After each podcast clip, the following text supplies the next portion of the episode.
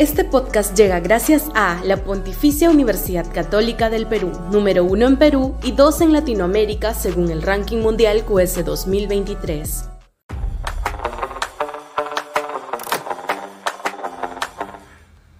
Izquierda Congresal y Anarquía. Sudaca, Perú. Buen periodismo. Exultante, el vocero de Perú Libre, Flavio Cruz, declaró que la izquierda puede llegar a tener 70 votos para conquistar la mesa directiva del Congreso. La verdad es que sumando las cuatro bancadas de izquierda, Perú Libre, Bloque Magisterial, Perú Bicentenario y Cambio Democrático, más un sector de la guardería de Acción Popular Somos Perú, Podemos y no agrupados, llegarían hasta el momento a 62.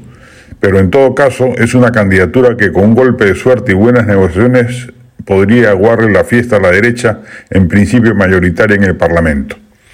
Por ese temor es que se apreciaron declaraciones acomedidas hacia la figura de Valdemar Cerrón por parte de congresistas como Hernando Guerra García de Fuerza Popular o Alejandro Cabero de Avanza País, pero ayer el portavoz extraparlamentario del Fujimorismo, Miki Torres, zanjó a medias la incertidumbre al señalar que Fuerza Popular jamás respaldaría a Perú Libre para la presidencia o primera vicepresidencia de la nueva mesa directiva. No aclaró si para otras vicepresidencias ello sí era factible. Lo cierto es que el centro y la derecha, que tienen la mayoría formal del legislativo, no deberían abrirle la cancha a los derrotados del 7 de diciembre del 2022, comparsas del nefasto gobierno castillista y asusadores de la desestabilización. No es un tema de principismo obtuso. Eventualmente, para una mesa directiva congresal, sí es admisible un pacto plurideológico, pero en este caso, el mismo es inaceptable en la medida que se le estaría concediendo un triunfo a quienes casi llevaron al país a su colapso político, social y económico. Al final de cuentas, la mesa directiva no es tan relevante como sí lo es la presidencia, que ejerce un papel decisorio en los temas que se ponen en agenda. Pero aún a pesar de ello, el llamado bloque democrático debe hacer todo lo posible para reagrupar fuerzas y evitar que de Acción Popular Somos Perú o Podemos haya migración interesada hacia la izquierda.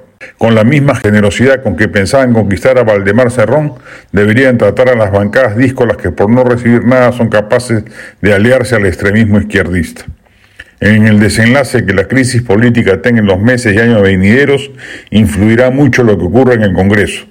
Tener una mesa directiva de izquierda sería el primer paso hacia la anarquía.